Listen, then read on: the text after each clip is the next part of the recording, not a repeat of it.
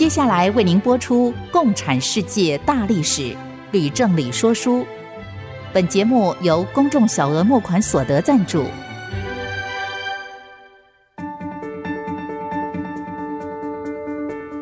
共产主义的兴衰影响近两百年来的全球局势。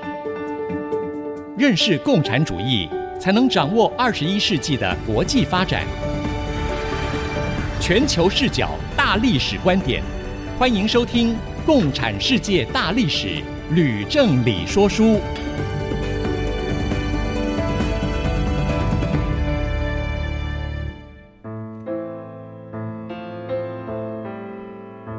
这里是 IC 之音竹科广播 FM 九七点五，欢迎收听《共产世界大历史》吕正理说书的节目，我是徐凡，我是吕正理。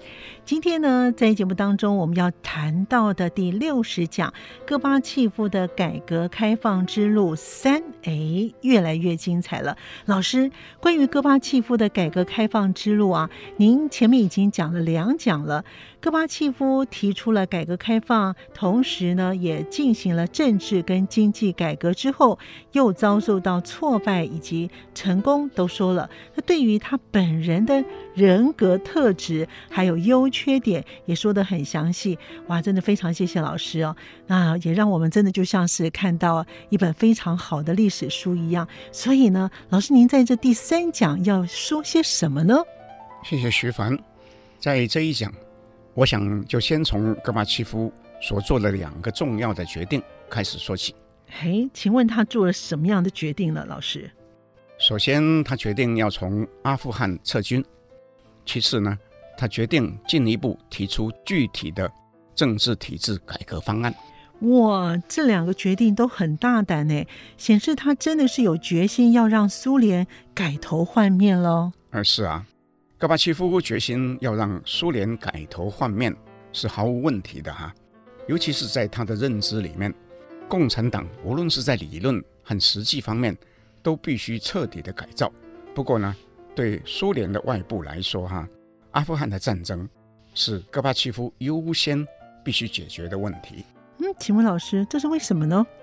因为这已经越来越成为苏联的重担。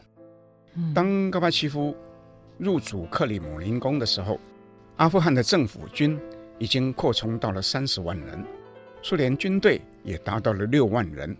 阿富汗境内的城市大多控制在政府军手中，可是自称为圣战士的反叛军啊，却占据了乡村和山区哈、啊，对政府军进行游击战，使得政府军呢、难以对付。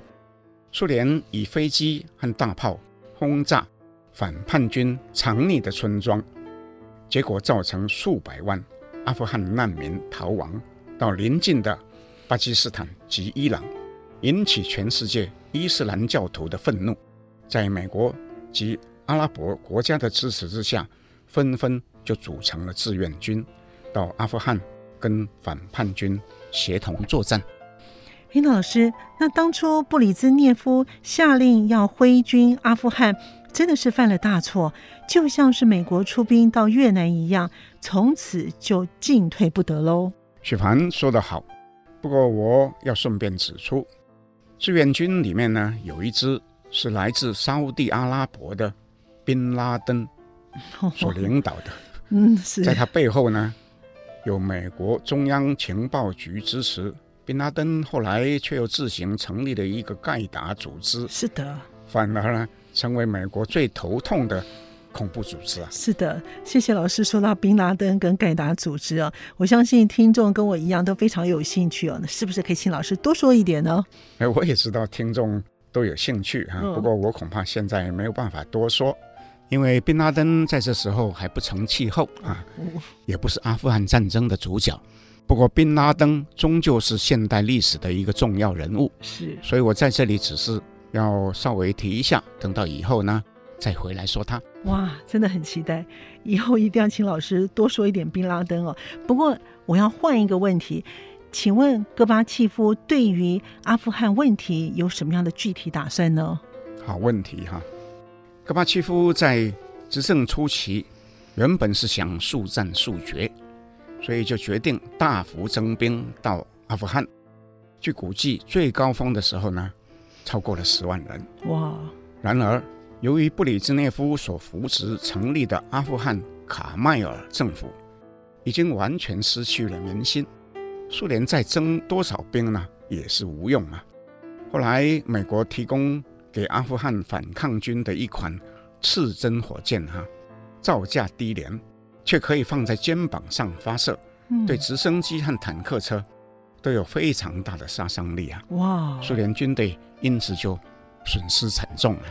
嘿，老师，我这个知道哎，我曾经在电视跟电影上面看过所谓的刺针火箭的威力，呃，特别有一部是由 Tom Hanks 所主演的，这个片名叫做《盖世奇才》，所以他这个故事是讲一个美国参议员如何争取政府的预算，如何来帮助阿富汗抵抗苏联侵略的真实故事。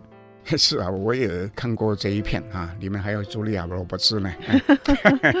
从这部写实片里面，我得到一个结论呢，同样是啊，苏联无论如何都打不赢这一场战争。那戈巴契夫会怎么做呢？戈巴契夫眼见胜利无望啊，只得在政治局会议里面建议从阿富汗撤军，并且获得大家同意。嗯，戈巴契夫又决定撤换。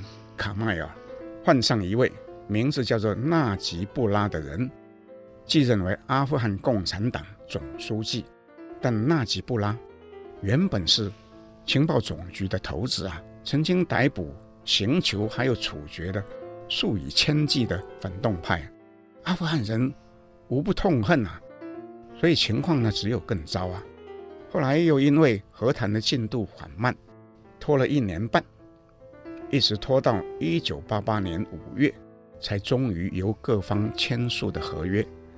苏联跟着就立即撤离第一批军队，但是最后一批撤离的时候呢，已经拖到了一九八九年初了。老师，阿富汗战争好不容易终于可以结束了，那么我们就再换一个话题了。请问老师，您说戈巴契夫决定要进行体制改革的大胆计划，它的具体内容又是如何呢？戈巴契夫上台以后，对外关系的改善相对是比较成功的，因此他就更想要加速在国内的改革，于是就决定进行更彻底的体制改革。一九八八年六月，戈巴契夫召开苏共第十九次党代表会议，目的就是为了这个。嘿，老师，您不是说戈巴契夫在苏共第二十七大宣布要进行改革吗？怎么现在又退回到第十九次党代表会议呢？好问题哈，徐凡。嗯，这个问题我原先也是弄混了哈。后来才搞清楚，我就说明一下。好，这里有两个不同的名词，用中文说可能不容易辨别，但是用英文就比较容易。嗯，在苏共的体制当中呢，有两个重要的会议，一个叫做党代表大会，英文叫做 Congress；另外一个叫做党代表会议，英文叫做 Conference。两个性质是不同的。苏共的党代表大会，也就是 Congress。通常是每五年召开一次，主要是讨论重要的议题，还有决定人事的变更。所以苏共召开二十大、二十一大，一直到二十七大，还有中共召开七大、八大、九大，一直到十三大，都是党代表大会，也就是 Congress，是吗？哎，完全正确。老师，那么党代表会议 Conference 是做什么的呢？党代表会议 （Conference） 主要是讨论苏共党内重大的方向、决策及体制的问题，可以比拟为一个国家的制宪或是修宪会议，但不涉及特定人物的人事问题，也没有一定什么时候召开。那么，在一九八八年之前，也已经有四十多年了，没有开过。哦，这我又懂了，主要是讨论以及决定重大的决策，还有体制的改变，但不涉及特定人物的人事问题。说到这里呢，我们得休息一会儿，马上回来喽。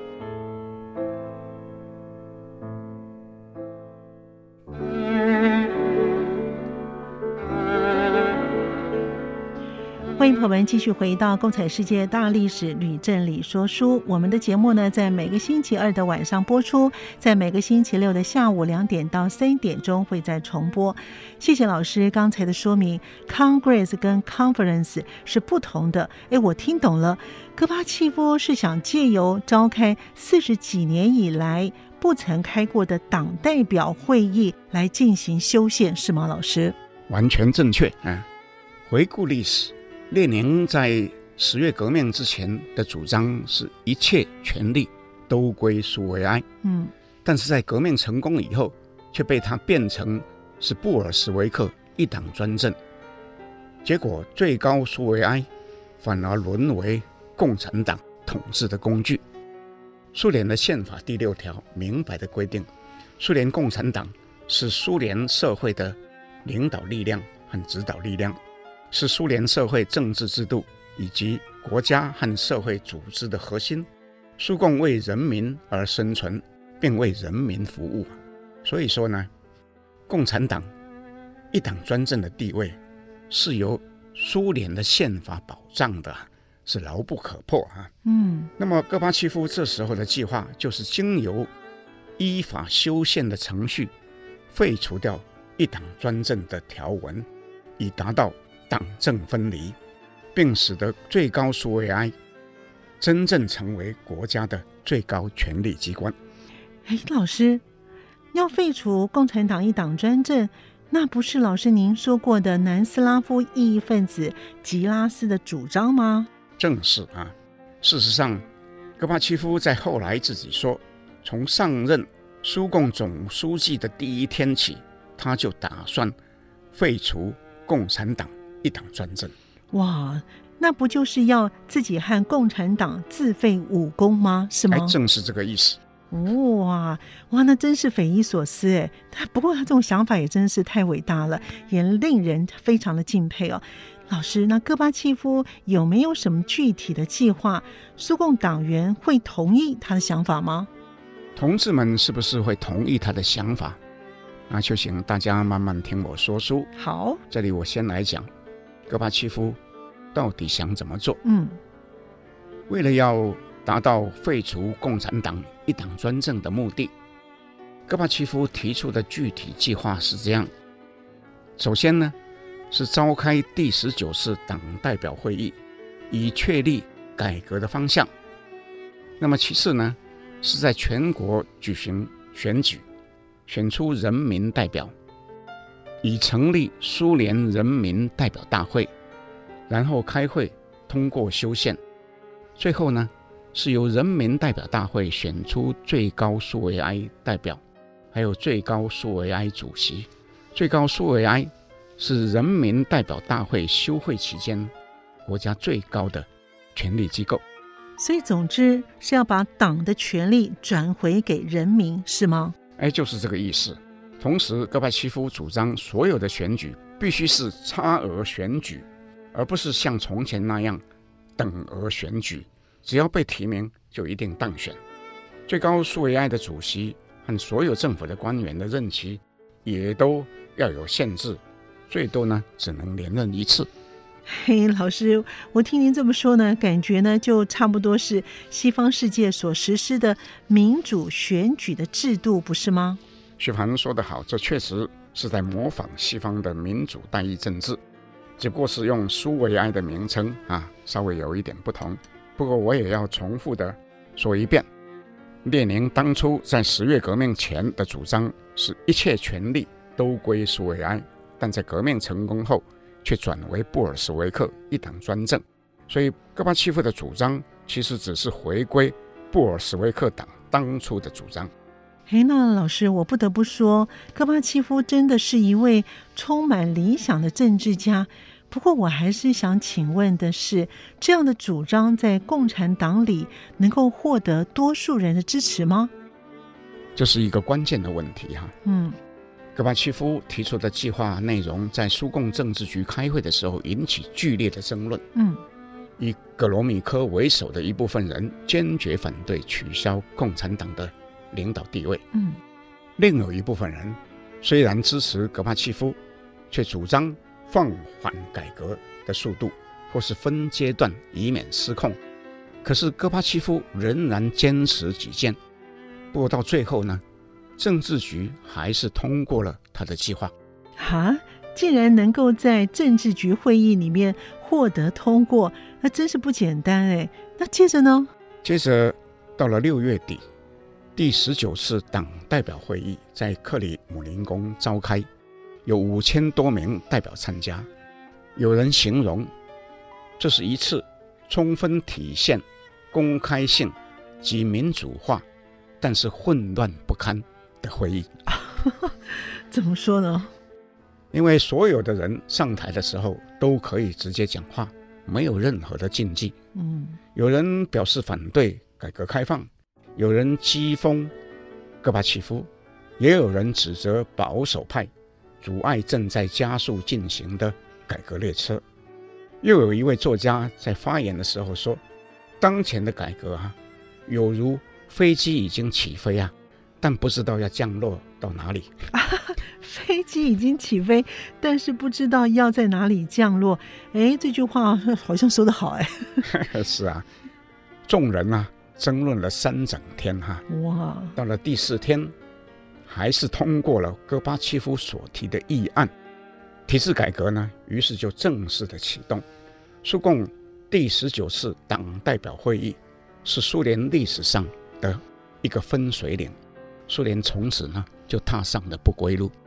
老师，我真的难以相信，哎，五千位的共产党员开会，到最后竟然通过废除共产党一党专政的议案，真的是不可思议，哎。徐欢，我告诉你，这是史实，所有相关的档案、文献还有报道，现在都还找得到。哦，所以没有什么好相信或是不相信。嗯，苏共在第十九次党代表会议当中通过这样的议案。只有一个解释，就是多数党员认为共产党一党专政对苏联这个国家不利，愿意听从戈巴契夫的建议，把权力转回给人民。哇，这个戈巴契夫真的是办到了！我只能说，除了敬佩呢，还是敬佩。那老师他后来呢？后来由于利加乔夫始终抗拒改革。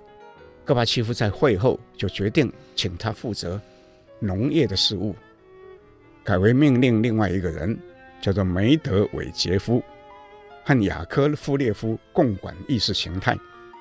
政治局里面包括葛罗米科在内的老人大多被劝退，同时地方书记有一半以上呢就遭到撤换。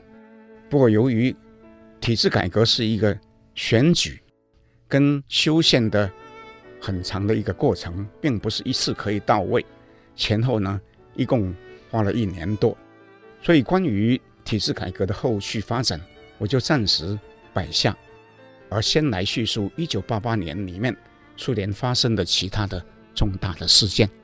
是的，好的，谢谢老师的说明。那请问老师，在一九八八年这一年里面呢，苏联国内外有什么其他的重大的事情发生呢？首先我要说的哈，还是苏联的少数民族问题。嗯，苏联境内原本就有各种各样严重的民族冲突问题，但是在史达林还有布里兹涅夫的时代，大多是被高压统治压制了。戈巴契夫上台以后，许多极端的民族主义者就开始蠢蠢欲动。哎，什么叫做蠢蠢欲动？老师是不是可以举几个例子呢？例如，亚美尼亚跟阿塞拜疆，这时候又有一部分人开始互相放话寻衅啊。一九八八年二月，两国国内都发生群众示威和流血事件，导致数十人伤亡啊。戈巴契夫不得不派大员前去处理，勉强的解决了纷争。不过有一件极为棘手的问题，叫做纳戈诺卡巴拉克问题，啊，简称叫做卡拉巴克问题啊，仍然是没有办法解决。这老师，那个是怎么样的一个问题呢？卡拉巴克地区呢是在阿塞拜疆的土地上，居民里面呢，却有八九成是亚美尼亚人呐、啊。嗯，哦，这些人当然就不愿意被这个阿塞拜疆人统治。嗯，那反过来说，阿塞拜疆人无论如何也不愿意把这一块地区呢割出去。果然是难题，很不好办呢。是啊，戈巴契夫呢左右为难，嗯，最后决定把这个地区收归国家直接管理。但是呢，这个举动呢也不受欢迎啊。哦、那么一般认为哈，卡拉巴克问题是一颗定时炸弹哈，迟早又会引爆哈。那么老师还有其他类似的定时炸弹吗？哦，有啦，多的是哈。以史达林的故乡乔治亚为例哈，有一块被称为阿布克兹的自治区哈，总是想要脱离乔治亚而独立啊，因而示威游行运动，还有流血事件呢，那总是不断了。哇！我再举个例子，乌克兰人与俄罗斯人之间也有很大的差异，只是在当时并没有互相敌视。说到这里啊，我不得不要指出，关于这次俄乌战争，我注意到有一位名闻全世界的以色列历史学家，《人类大历史》的作者 Yuval Noah Harari，他在 YouTube 上面发表意见，那是我听过最发人深省的评论。哦，老师，请问他怎么说呢？他说，他无法预测俄乌战争将如何结束，但是他可以确定一件事，就是由于普丁下令对乌克兰发动毫无道理的侵略战争，造成惨剧，已经激起乌克兰人对俄罗斯的仇恨。这个仇恨，即使在数十年后，恐怕也是无法消除。我听了以后啊，心里真是非常的沉重，也非常的遗憾。因为类似的民族仇恨大多都是这样，由于野心家发动对外侵略战争而来的。好，这个问题呢，真是蛮头大的哦。我们得休息一会儿，马上回来。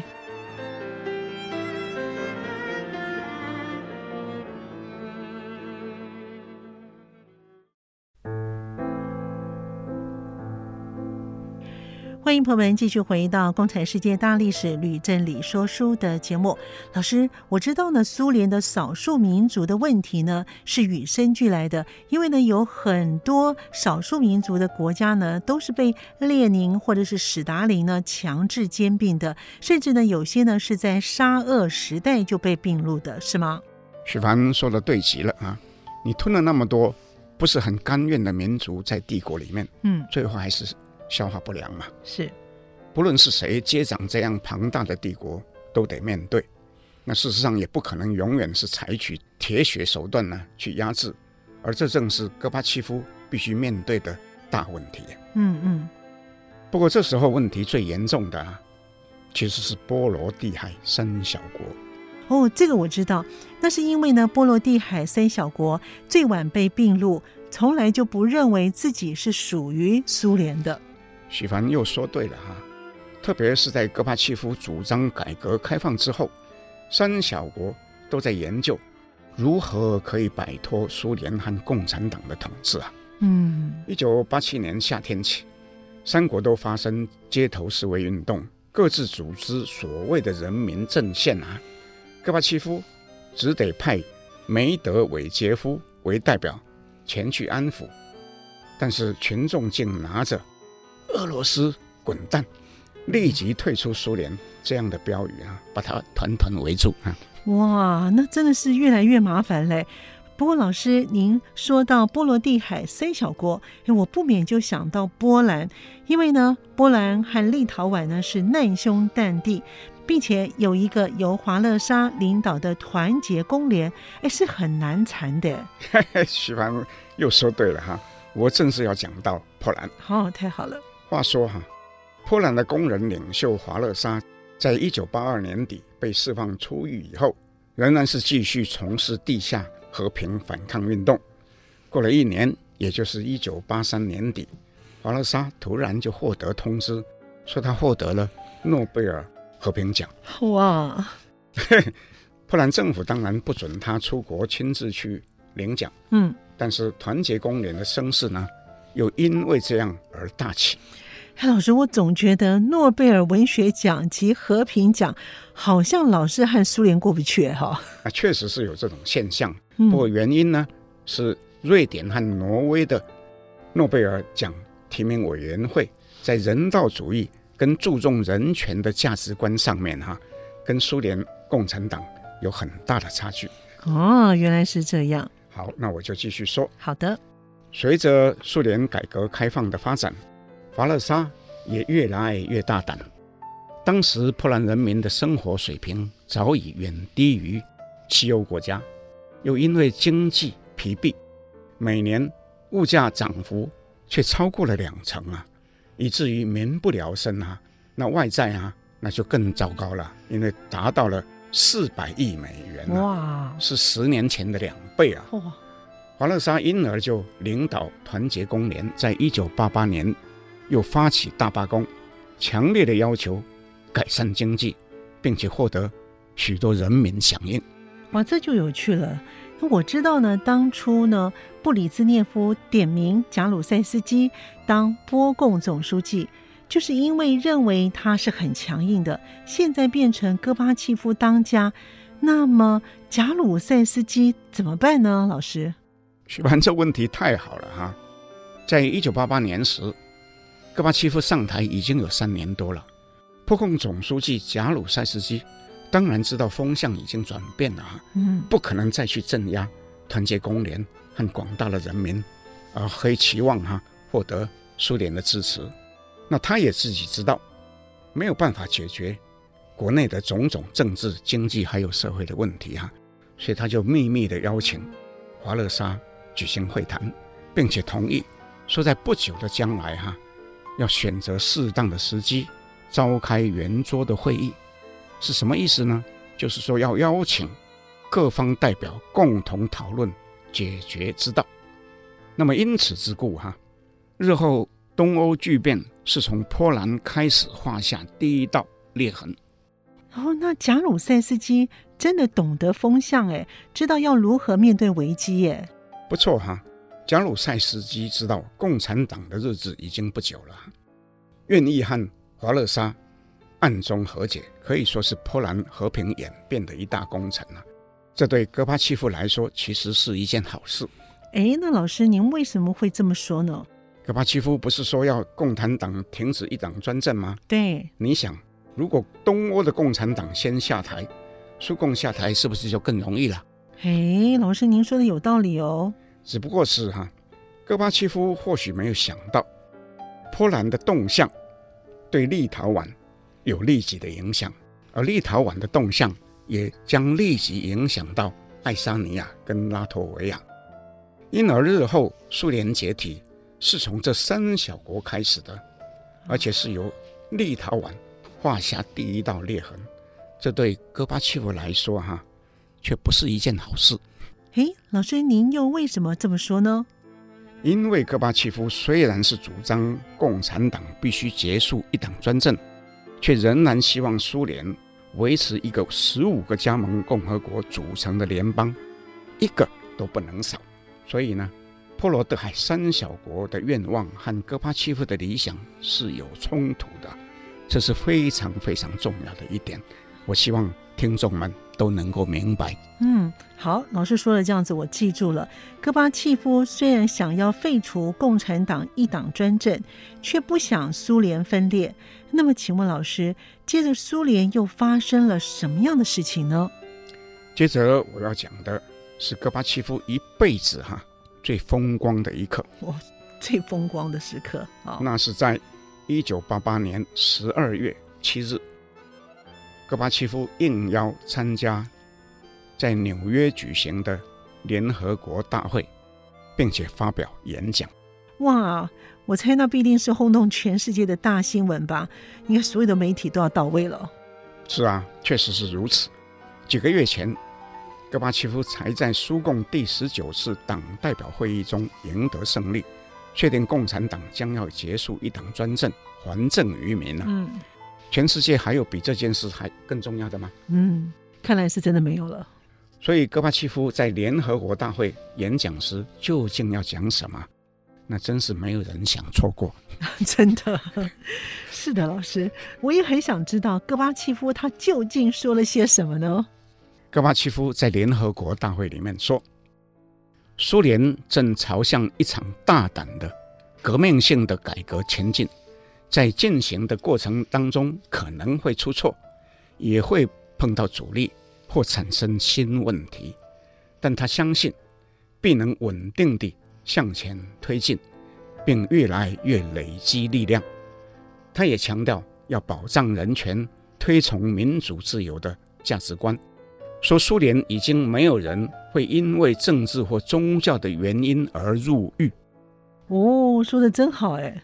他又说，随着苏联最高苏维埃最近通过修改宪法及引入新的选举法，我们已经完成政治改革的第一阶段。我们毫不停留地正要进行第二阶段，其中最重要的工作将会是如何处理中央政府与各共和国之间的互动，如何在列宁教导我们的国际主义的原则之下处理各民族之间的关系。嗯，他还说呢，最重要的是所有的苏联人民都支持进行改革。哇，戈巴契夫说的可真的是乐观呢，但是那是真的吗？是啊，这些话哈显示出他那极端乐观的本性。嗯，但不是实情。哦，因为到这个时候。二共里面其实还有很多人是在暗地里面呢反对改革开放的。嗯，不过最令人惊讶的是，戈巴契夫在演讲最后宣称，苏联已经做成决定，将在两年内裁军五十万人。哇，并且将裁减大量的传统武器，这些裁减都是单方面的，并不需要再跟什么人谈判。他又说，苏联已经和华沙公约各国达成协议，将从东德、捷克还有匈牙利撤离六个坦克师。苏联在这些国家的军队总共将减少五万人，坦克也将减少五千辆。那美国、西欧和东欧国家的人民不就乐翻了吗？正是哈，在场的各国代表对戈巴契夫的演讲。都报以如雷的掌声啊！媒体也都一致推崇，说是一场世纪性的演讲。真的是一场世纪性的演讲，故事越来越精彩了。我们先休息一会儿，马上回来。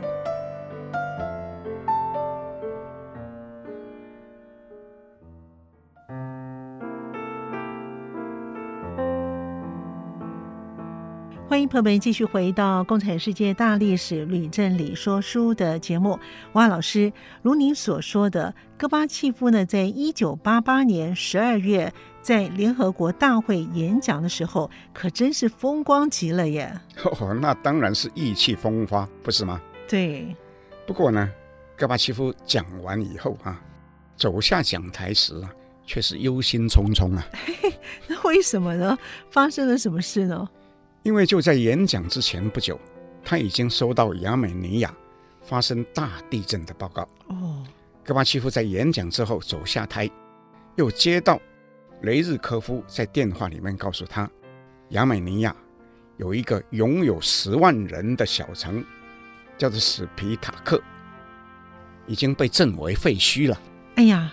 这让我想起呢，中国有一句古话，就是说“乐极生悲”。那戈巴契夫的运气也真是太差了，那他是不是就要马上赶回去呢？戈巴契夫虽然是心急如焚啊，却不能马上赶回去。嗯，为什么呢？因为雷根的副手布希啊，George Bush，在上个月呢，十一月的时候，才刚刚在美国的大选当中获胜啊。即将接任为美国的新总统啊，嗯，所以戈巴契夫还得照原定的计划，跟雷根和布希两个人举行会谈啊。哦，可是直接的说哈，谈话的主题已经被亚美尼亚大地震占据了，嗯，所以并没有讨论到太多其他的实质的内容。嗯，到了第二天，戈巴契夫跟雷莎就直接飞往亚美尼亚。那请问老师，亚美尼亚的灾情如何呢？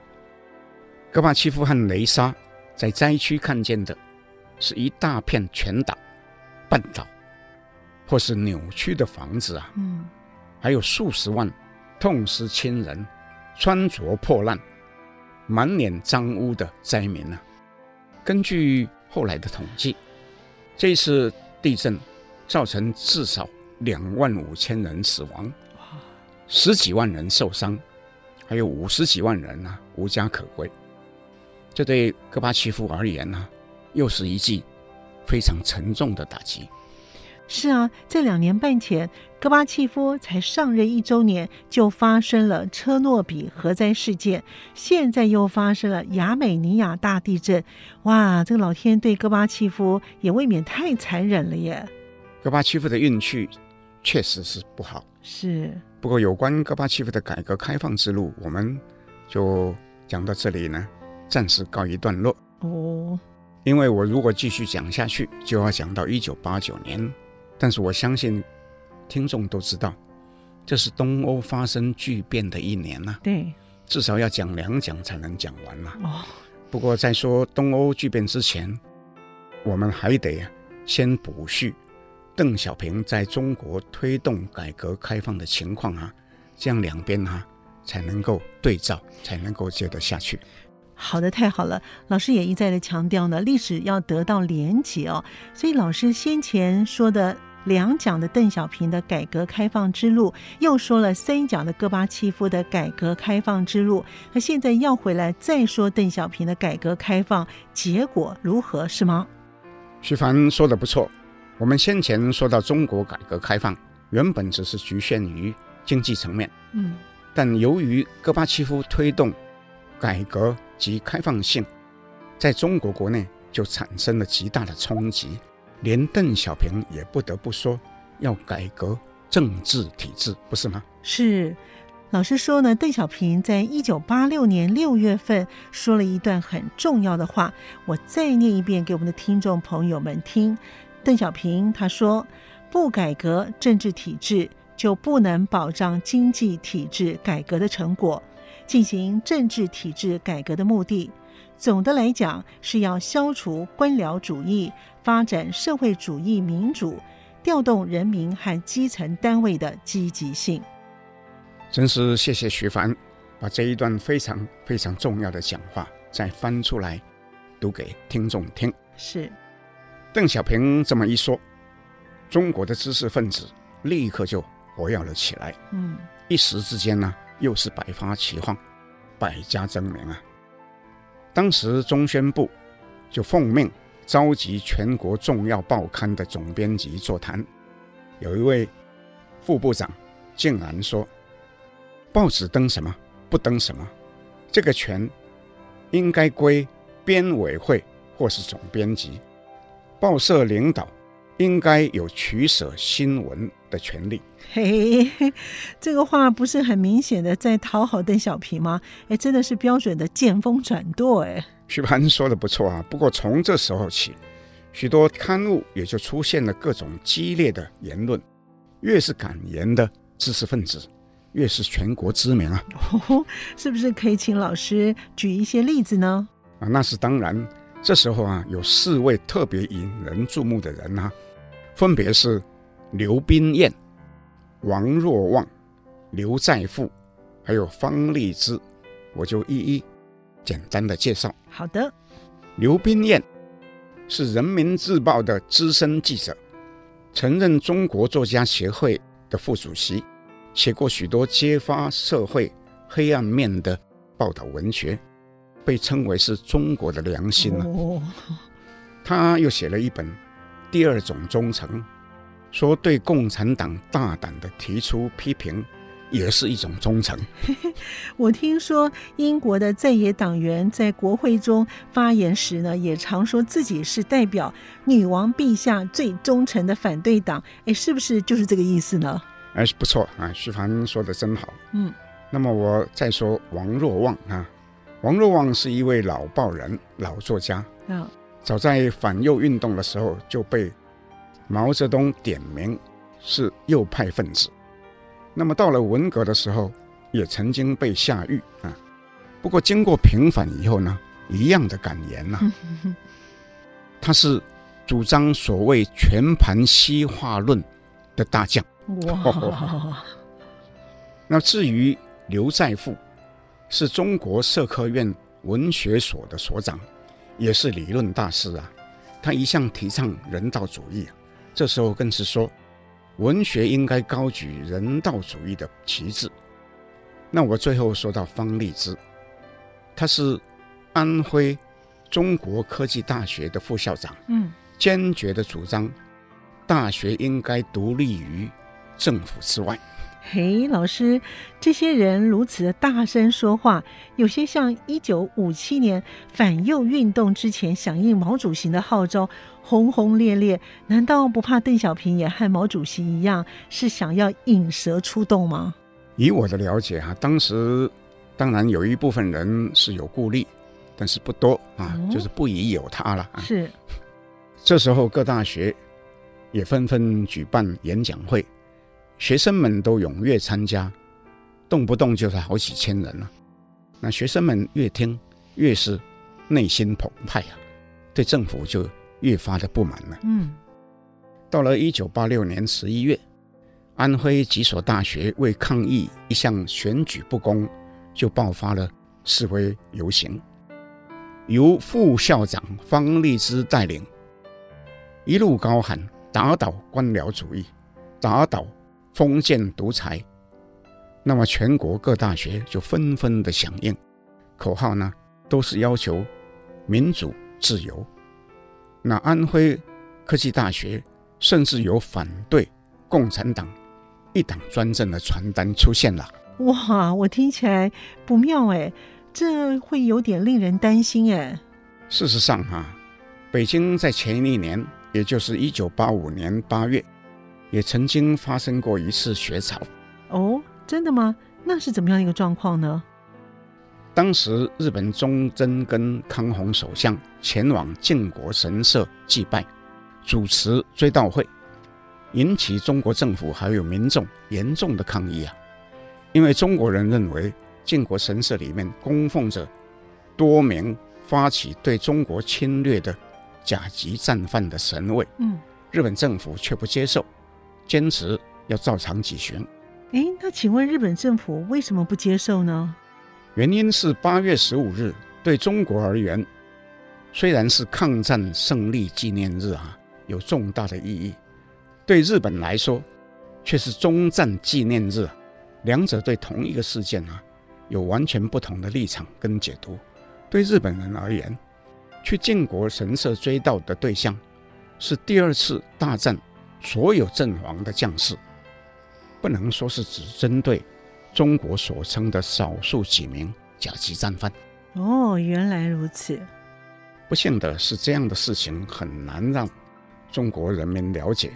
北京的学生却因此而发起反日游行，全国各地学生立刻就响应了。不过当时胡耀邦主张冷处理，亲自去和学生沟通对话。最终就顺利的平息了那一场学潮。那胡耀邦能够平息学潮，对学生还是有不错的影响力喽。问题是，当八六年学潮又起来的时候，嗯，胡耀邦还是想沿用沟通对话的办法，但这一次学潮的诉求完全不同，是要求民主改革，所以无论是如何沟通。学生仍然是久久不散。哇，这下子问题大嘞！不过由于呢时间上的关系呢，我们今天的说书呢，只能在这里呢暂时告一段落。听众们如果想知道呢八六学潮是如何落幕，就请在下周同一时间收听我们的节目。同时呢，我也要做一个预告，我们下一讲说书节目的讲题是中国的八九民运及六四天安门事件。我再说一次，中国的八九民运及六四天安门。事件非常的精彩，请不要错过。我们再重申一次呢，这里是 IC 之音的竹科广播 FM 九七点五。我们的节目呢是《共产世界大历史吕振理说书》，也欢迎朋友们按一下订阅，就可以每一集收到我们的节目。更欢迎我们的听众朋友呢到 Apple Podcast 上面呢评五颗星，并且留下你的心得，给我们一些支持跟鼓励了。《共产世界大历史吕振理说书》，我们下次见。各位听众，谢谢，我们下次见。明白过去，才能洞悉现在，展望未来。共产世界大历史吕正理说书节目由公众小额募款所得赞助播出。